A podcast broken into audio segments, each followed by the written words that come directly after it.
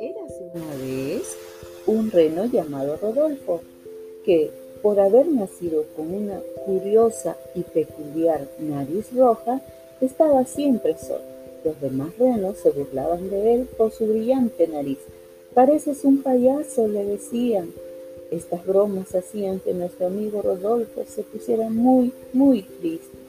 Se acercaba la Navidad y Santa Claus estaba muy preocupado porque decían que el día de Navidad iba a ser mucha niebla. ¿Cómo voy a poder viajar con mi trineo por el cielo, llevando los regalos a todos los niños del mundo, si no voy a poder ver nada con tanta niebla?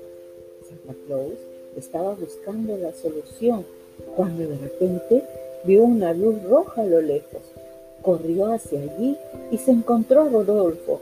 ¡Lo tengo! gritó con una gran sonrisa. A partir de esa Navidad, Rodolfo acompañó a Santa Claus en todos sus viajes por el mundo repartiendo regalos.